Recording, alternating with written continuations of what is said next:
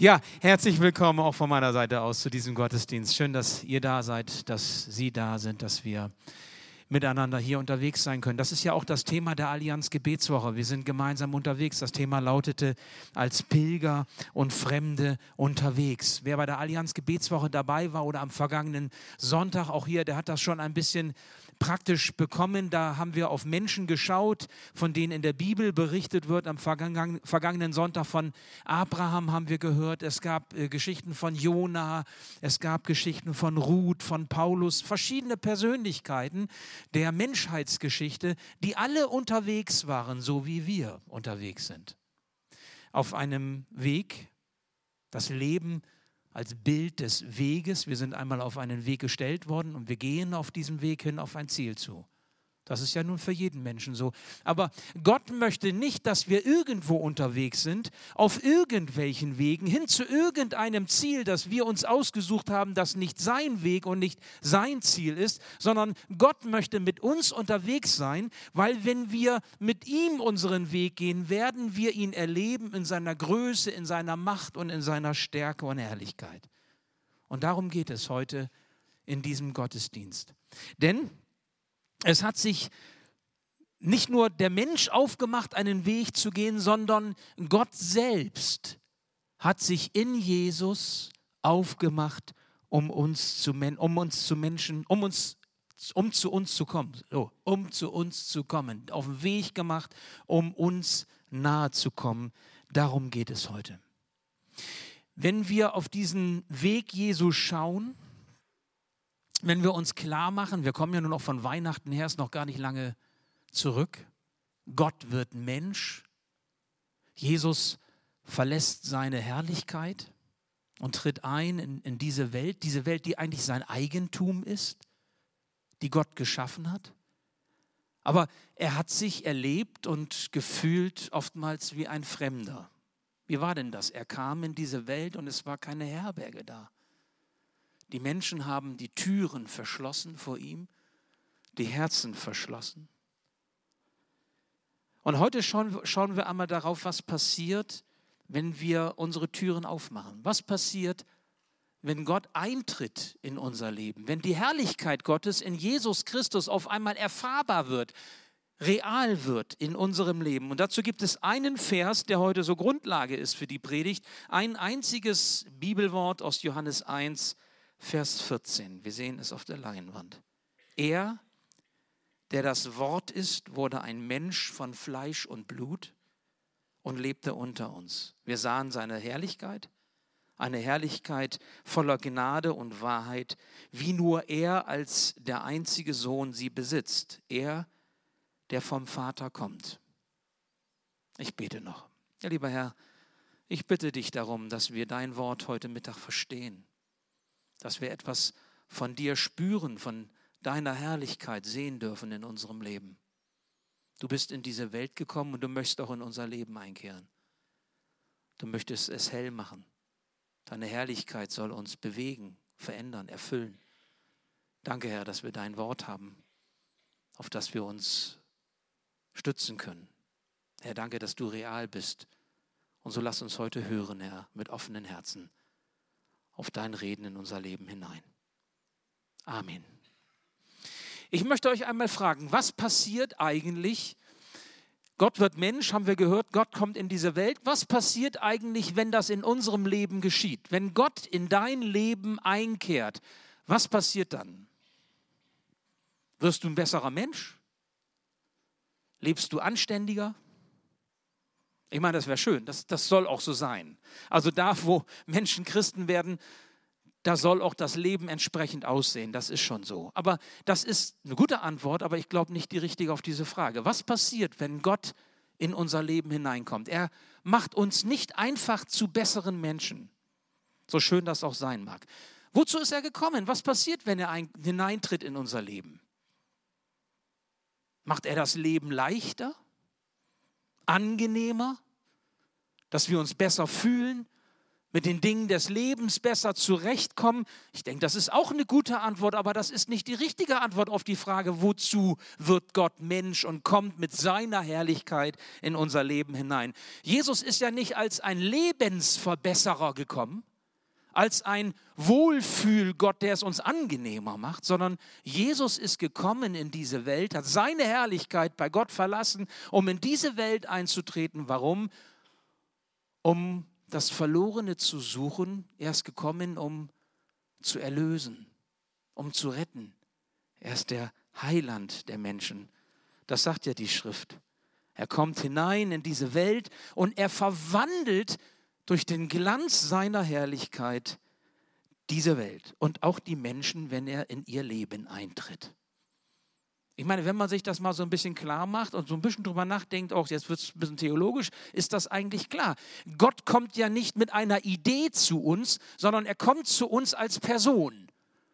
Nämlich in der Person Jesu. Gott wird Mensch, sagen wir. Das heißt, die Herrlichkeit Gottes zeigt sich in seinem Sohn Jesus Christus. Wenn die Person Gottes in Jesus in dein Leben kommt, dann kommt auch etwas von seiner Herrlichkeit in dein Leben hinein. Und das verändert etwas in deinem Leben.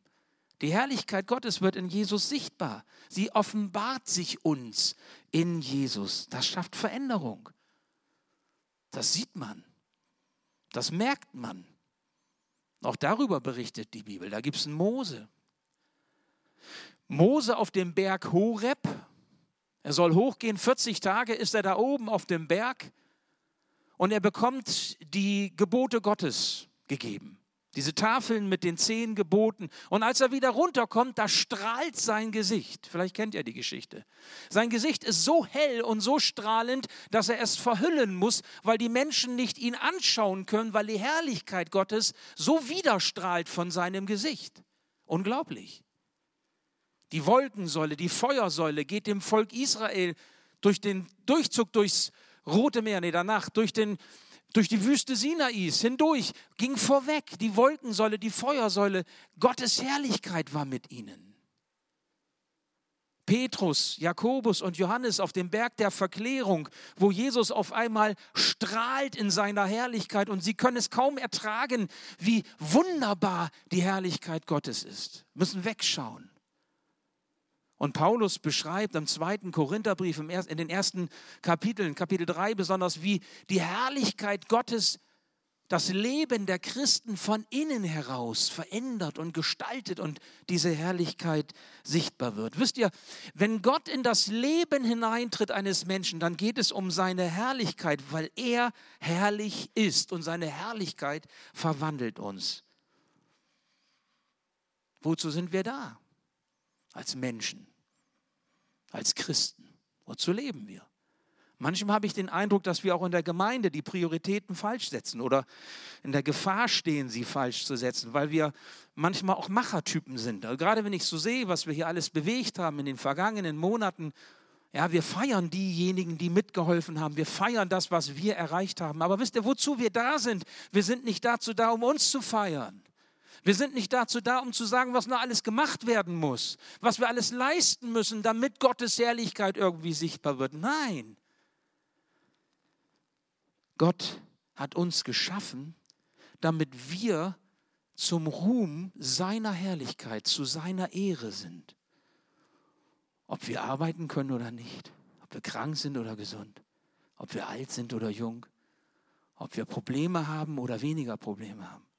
Wir sind etwas zu, seinem, zu seiner Ehre, zum Ruhm seiner Herrlichkeit. Aber das kann nur gelingen, nicht wenn wir leisten, wenn wir tun, wenn wir malochen, wenn wir arbeiten, sondern es kann nur gelingen, wenn seine Herrlichkeit uns erfüllt, wenn die Herrlichkeit Gottes in Jesus zu uns kommt und uns verändert, und zwar von innen heraus. So wie das Johannes sagt, wir sahen seine Herrlichkeit. Eine Herrlichkeit voller Gnade und Wahrheit, wie nur er als der einzige Sohn sie besitzt und uns geben kann.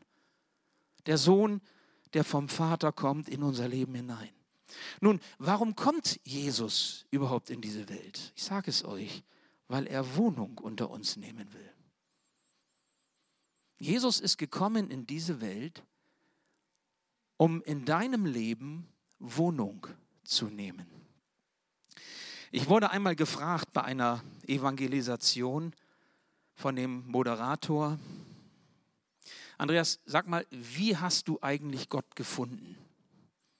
Und ohne lange nachzudenken, habe ich relativ schnell, relativ zügig geantwortet, nicht ich habe Gott gefunden, er hat mich gefunden. Und mir war da selbst noch einmal so klar geworden, wie das damals bei mir war. Ich war nicht auf der Suche nach Gott. Ich hatte nicht irgendwie ein chaotisches Leben und habe gedacht, jetzt brauche ich irgendwie Veränderung und da kann nur Jesus als der Wundertäter oder der Arzt mein Leben irgendwie verändern. Ich war eigentlich ganz zufrieden, so wie mein Leben war.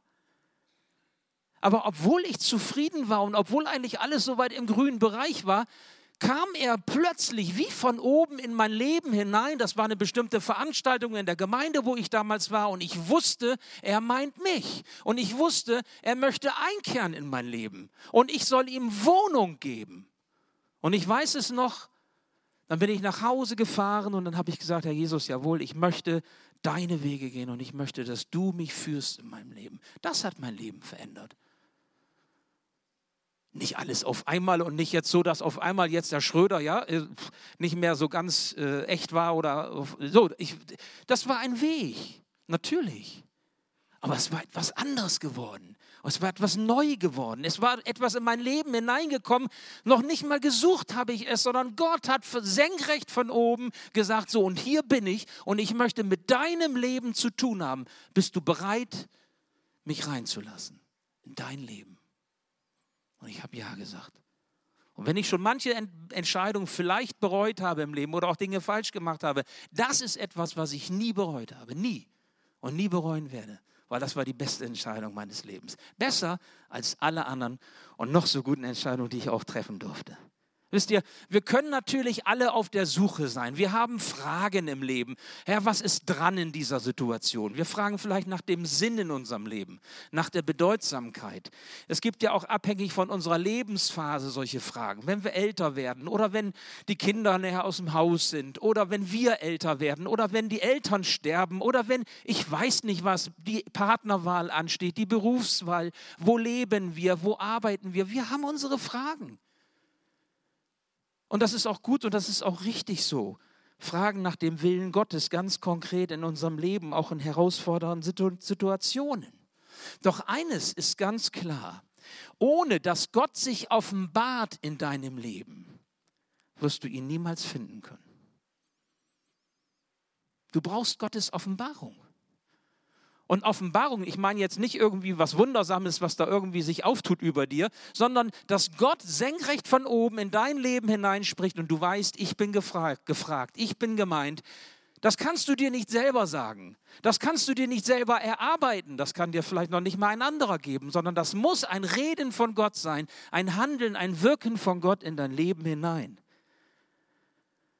Als ich so darüber nachdachte, erinnerte, mich an, erinnerte ich mich an dieses äh, Wort des Paulus, Philippa 4, Vers 7, wo er dieses Segenswort sagt. Mancher von euch kennt es, dieses Wort, der Friede Gottes, der höher ist als all deine Vernunft und all dein Denken, bewahre eure Herzen und Sinne in Christus Jesus, unserem Herrn.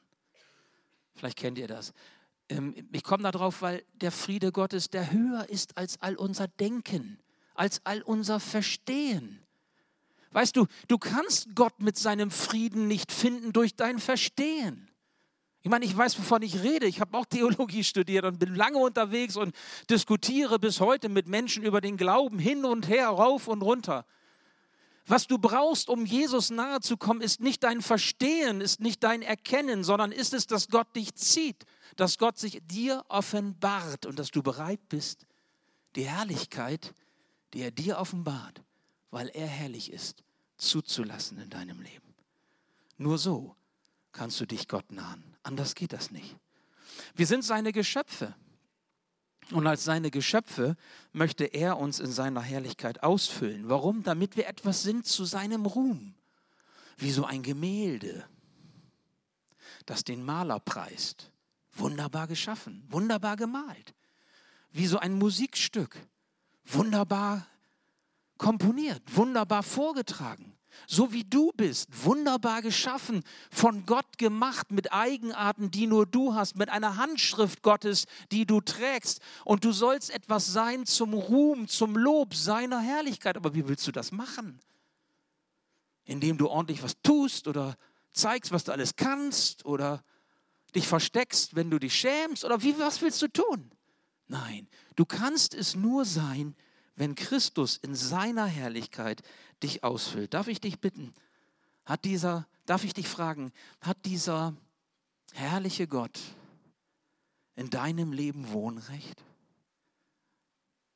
Hat er Wohnung bei dir? Oder kriegt er das Gästezimmer im Keller? Oder vielleicht nur auf Zeit, also wird ja langsam mal Zeit, dass er wieder geht. Ne? Gäste so, die dann nicht so gewollt sind. Gibst du ihm Wohnrecht für immer? Ein zweiter Gedanke, Gottes Herrlichkeit mit Jesus. Gottes Herrlichkeit, die leuchtet, das haben wir gehört. Denken wir an Mose, sein Gesicht war strahlend. Denken wir an Petrus, Jakobus, Johannes, der Berg der Verklärung. Wir hören in der Allianz Gebetswoche, wir sind als Pilger Gottes unterwegs und Pilger Gottes hinterlassen auf ihrem Weg in einer dunklen Welt eine Leuchtspur. So wie Jesus Licht gebracht hat in diese Welt, es hell gemacht hat in den Herzen der Menschen. Wenn du Jesus hineingenommen hast in dein Leben, wenn du ihm den Raum gibst, den er haben möchte, dann wird seine Herrlichkeit dich ganz konkret bewegen, ausleuchten, auch sogar die dunklen Bereiche deines Lebens. Und dieses Licht wird auch andere mit ein, äh, wird sich auch auf andere beziehen, auch andere mit einschließen.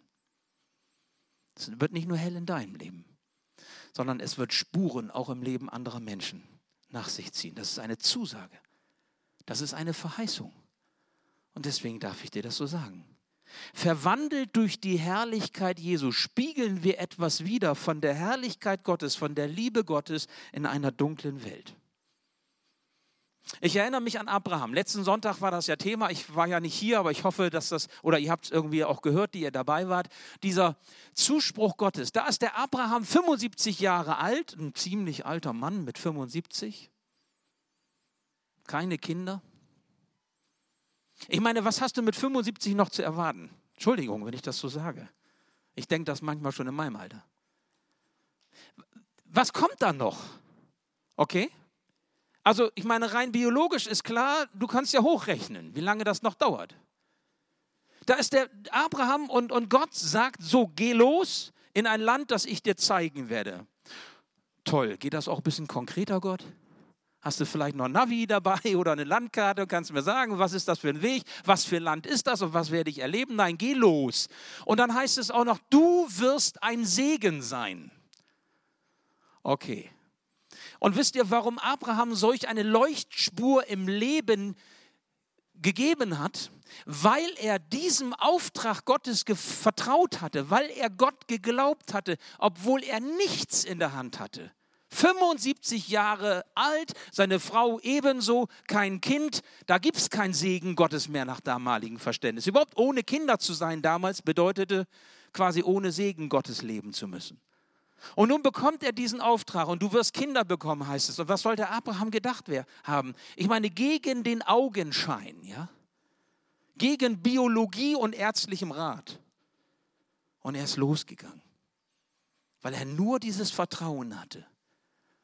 Das war die Geschichte von Abraham, finde ich stark, total stark. Wisst ihr, wenn Gott sagt, du wirst ein Segen sein und es wird diese Leuchtspuren Gottes in deinem Leben geben, weil er Herrlichkeit ist, dann wird das auch dir gelten, in deinem Leben.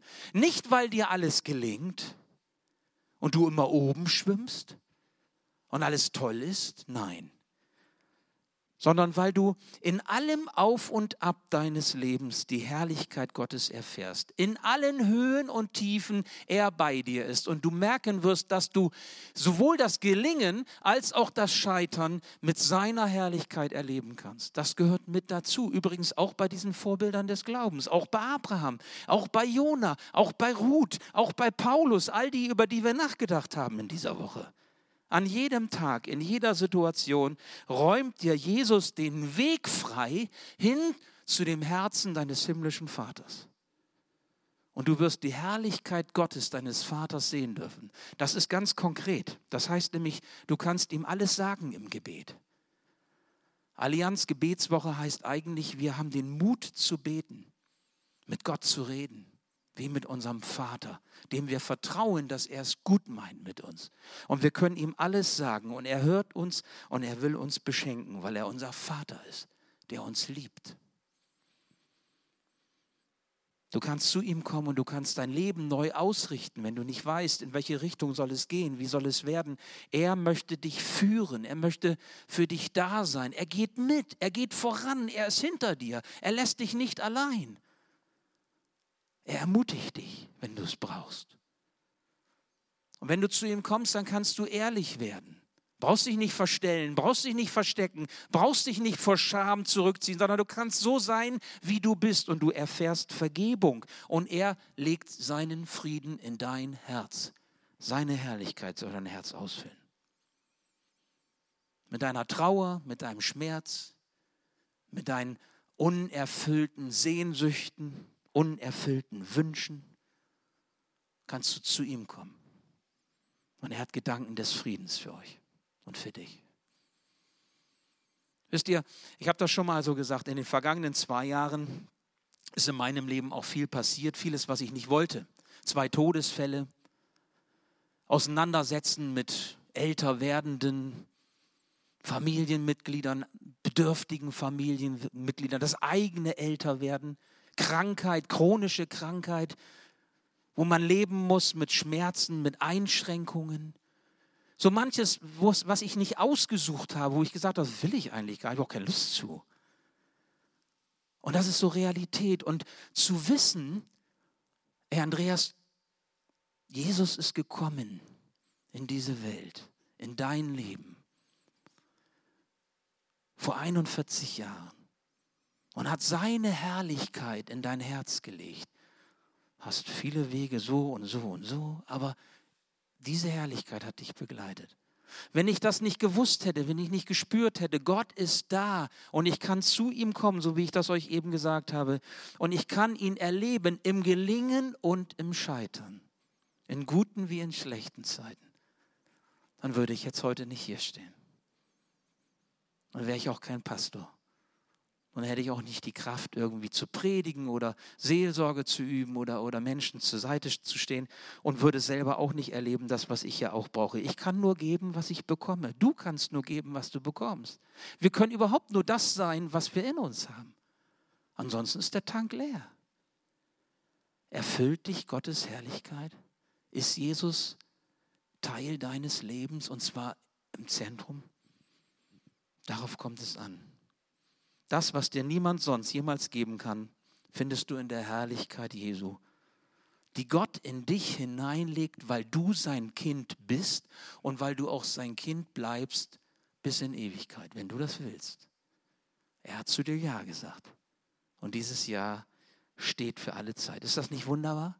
Ist das nicht großartig, das, was es bedeutet, dass nicht nur wir unterwegs sind, sondern dass Gott sich auch aufgemacht hat, dass Jesus die Herrlichkeit beim Vater eingetauscht hat gegen ein armseliges Leben hier, damit seine Herrlichkeit, die Herrlichkeit Gottes, Wirklichkeit wird in unserem Leben. Glaub mir, das verändert dein Leben. Und Menschen werden das spüren, dass etwas anders geworden ist. Nicht, wie gesagt, weil alles toll ist, sondern weil du mit ihm unterwegs bist. Und sie werden merken, die Menschen, du bist nicht mehr der Alte, du bist nicht mehr die Alte, sondern etwas ist neu geworden. Ist jemand in Christus, ist er eine neue Kreatur. Das Alte ist vergangen, sagt Paulus, Neues ist geworden. Und das, ist, das bewirkt die Herrlichkeit Gottes in Jesus Christus in deinem Leben. Wir sahen seine Herrlichkeit. Jesus wohnte unter uns, sagt Johannes. Darf ich dich fragen, wird etwas von dieser Herrlichkeit Gottes in deinem Leben sichtbar? Merken die Menschen, dass du zu ihm gehörst? Dass Jesus Wohnung hat in dir? So wie du bist? Mit allem, was dazugehört? Merken sie es? Zum Schluss Gottes Gnade und Wahrheit für uns. Eine Herrlichkeit voller Gnade und Wahrheit, sagt Johannes. Gnade und Wahrheit, da kann man allein schon viele Predigten drüber halten. Gnade und Wahrheit gehören bei Gott ganz eng zusammen, sind wie zwei Seiten einer Medaille. Wir haben ja manchmal so die Eigenart, wir betonen das eine ohne das andere. Also wenn man zum Beispiel die Wahrheit betont, ohne die Gnade mit dabei zu haben, dann wird das ganz schnell gesetzlich, dann wird das ganz schnell ein Druck. Du musst und wenn du nicht, dann und Christsein bedeutet und du musst in dieses Raster Raster hineinpassen und wenn das nicht so, oder fällst du So, das ist ein, ich sag mal, Daumen drauf Glaube, ja, Daumen drauf Gott, der das Leben eigentlich nur beschwert. Das stimmt nicht. Genauso, wenn ich die Gnade nur betone und nur von der Gnade ohne Wahrheit rede, dann ist das billige Gnade. So als wenn einem alles geschenkt wird, laissez-faire, ist doch egal, fünf gerade sein lassen. Gott schaut schon, schaut schon nicht so genau hin. Das ist auch nicht richtig. Gnade und Wahrheit hat Jesus in der Herrlichkeit Gottes gebracht. Und das ist ganz entscheidend, dass wir uns das klar machen, damit es nicht zu einer Schieflage kommt im Leben. Es gehört zusammen, Gnade und Wahrheit. Nun, was hat das mit Jesus zu tun? Das hat etwas damit zu tun, wer Jesus ist und was Jesus getan hat. Wenn ihr in die Bibel hineinschaut, warum Gott seinen Sohn Jesus Christus mit Herrlichkeit beschenkt, dann lesen wir in der Bibel, deshalb wird er vom Vater mit Herrlichkeit beschenkt, weil er gehorsam seinen Weg gegangen ist, die Herrlichkeit Gottes im Himmel eingetauscht hat gegen das irdische Leben und weil er gehorsam seinen Weg gegangen ist bis zum Tode am Kreuz. Und dann heißt es in Philippa 2, darum hat Gott ihm den Namen gegeben, der über allen Namen ist und hat ihn erhöht, damit alle ihn anbeten in seiner Herrlichkeit, weil er gehorsam und treu war bis zum Tode am Kreuz. Machen wir uns das klar. Jesus wurde abgelehnt. Er war ein Störenfried. Er hat Menschen in Unruhe versetzt. Übrigens ist das der Grund, weshalb Christen Widerstand erleben. Das ist letztlich der Grund, weshalb Christen verfolgt werden, gefoltert werden, gefangen genommen werden oder auch getötet werden. Nicht, weil sie irgendwie Böses tun. Es gibt ja keine Religion, die so verfolgt wird wie der christliche Glaube in unserer Zeit. Es wird gerne verschwiegen in der Politik und christlichen Abendland auch. Da können die nicht mit umgehen. Schlimm eigentlich. Aber wir wissen das. Wir haben ja auch Missionare überall in dieser Welt und man braucht nur die Augen aufmachen, dann hört man das. Wo liegt das Problem? Und zwar deshalb, weil an Jesus sich die, die Geister scheiden. Weil Jesus die Herrlichkeit Gottes in diese Welt gebracht hat. Und da können viele nicht mit umgehen. Wenn Gott ins Leben hineintritt durch Jesus, dann ist Jesus wie ein Störenfried. Er deckt etwas auf. Die Masken fallen ab. Und das falsche Spiel kommt zum Ende, wenn Jesus da ist. Die Wahrheit tritt ans Licht. Nun, Jesus wurde abgelehnt, sogar bis hin zum Tod am Kreuz. Aber er kam ja als Friedensbringer. Und am Kreuz, da konnte man vielleicht meinen, ja, guck mal an, jetzt hat der Tod gesiegt, Jesus ist, hat versagt, es ist aus und vorbei, aber dann, kurze Zeit später, erstrahlte das Licht des Ostermorgens. Und die, die vorher Jesus ihre Herzenstüren zugemacht haben, die gesagt haben, nee, bei mir ist keine Herberge, Jesus, ich brauche das nicht, ich habe das nicht nötig, ich bin nicht so schlecht wie die anderen, für mich musst du nicht kommen, ich komme schon alleine gut zurecht. Auf die wartete die Begegnung mit dem Auferstandenen in seiner Herrlichkeit und das hat sie zu Kindern Gottes gemacht. Denn da, wo Gott einbricht in seiner Herrlichkeit, in das Leben eines Menschen, so wie damals bei mir oder vielleicht auch bei dir, wenn du es zulässt oder zugelassen hast, dann weißt du es. Senkrecht von oben, dann verändert sich etwas. Dann werden aus Fremden Kinder Gottes die Gott zum Vater bekommen. So wie wir eben gesagt haben. Und zu ihm kommen können mit allem, was sie bewegt. In Jesus hält uns der Schöpfer einen Spiegel vor. Er sagt uns die Wahrheit über unser Leben. Das kann schmerzhaft sein. Das ist immer herausfordernd. Das setzt immer in Unruhe. Aber er hält uns auch zugleich die Gnade hin, die wir jeden Tag neu, jeden Morgen neu in Empfang nehmen dürfen. Gnade und Wahrheit. Und beides gehört in Jesus, in seiner Herrlichkeit, in unserem Leben zusammen. Das, liebe Gemeinde, weil uns in Jesus die Herrlichkeit Gottes begegnet. Darf ich dich fragen, auch hier, Bist du schon ehrlich geworden vor deinem Schöpfergott? Hältst du es aus, dass er dir die Wahrheit sagt über dein Leben? Und lebst du jeden Tag neu aus dieser herrlichen Gnade, die er für dich bereithält, weil er mit dir zusammen sein will, heute und in Ewigkeit? Wisst ihr, Allianz Gebetswoche bedeutet genau dies, dass Gottes Herrlichkeit in unserem Leben zum Zuge kommt, weil Jesus diese Herrlichkeit offenbart hat. Und wenn wir als, als Christen auch der Allianz uns zusammentun über Gemeindegrenzen hinweg, über theologische Unterschiede hinweg und wir machen uns eins im Zeugnis für den Herrn, eins im Gebet zu Gott, dann werden wir eine Leuchtspur legen in einer dunklen Welt. Das ist der Sinn von Allianz und auch der Sinn von der Allianz Gebetswoche. Wenn ich mir das so überlege, dann müssten wir eigentlich alle dabei sein und zwar jeden Tag, wenn irgendwas ist, weil es gibt nichts Besseres als genau das zu leben, nämlich Gottes Herrlichkeit groß zu machen, ein Licht zu sein für die Herrlichkeit Gottes. Nochmal, wozu bist du geschaffen? Nicht um irgendwie dein Programm zu erfüllen oder das Programm der Matthäusgemeinde oder das Programm von irgendwem auch immer, sondern letztlich ist der Sinn deiner Existenz, dass du etwas bist zum Ruhme seiner Herrlichkeit, zum Lobe deines Gottes, der dich geschaffen hat, der dich erlöst hat und der dir in Jesus neues Leben geschenkt hat. Und meine Frage an dich, willst du dieses Licht sein? Bist du bereit, das zu sein, wozu Gott dich bestimmt hat? Das ist der Sinn von Allianz und auch von Allianz Gebetswoche. Und das ist eigentlich auch der Sinn unseres Lebens. Dazu möge dir der Herr immer wieder neu das schenken, was du brauchst und sich dir offenbaren, von innen her, damit seine Herrlichkeit dich ausfüllt und auch ein Licht ist in deinem Umfeld. Ich bete noch. Ja, lieber Herr, darum bitte ich dich, dass du damit bei mir anfängst. Du weißt, wo Dunkelheit in meinem Leben ist. Du weißt, wo es mir schwerfällt, auf deinen Wegen zu wandeln hin zu deinen Zielen. Herr, du weißt, wo ich das Heft in die Hand nehme und dich nicht machen lasse. Herr, du kennst einen jeden von uns ganz genau und du weißt, wie nötig das ist, dass wir diese Offenbarung erleben, dass du reinkommst in unser Leben, immer wieder senkrecht von oben, dass du uns in deiner Wahrheit sagst, wie wir stehen vor dir und zugleich deine Gnade und deine Vergebung anbietest. Danke, Herr, dass du in Jesus Wahrheit und Gnade uns gegeben hast. In Jesus diese Herrlichkeit in unser Herz einzieht. Danke, Herr, dass wir dir Lieder singen dürfen und dass wir dir begegnen dürfen.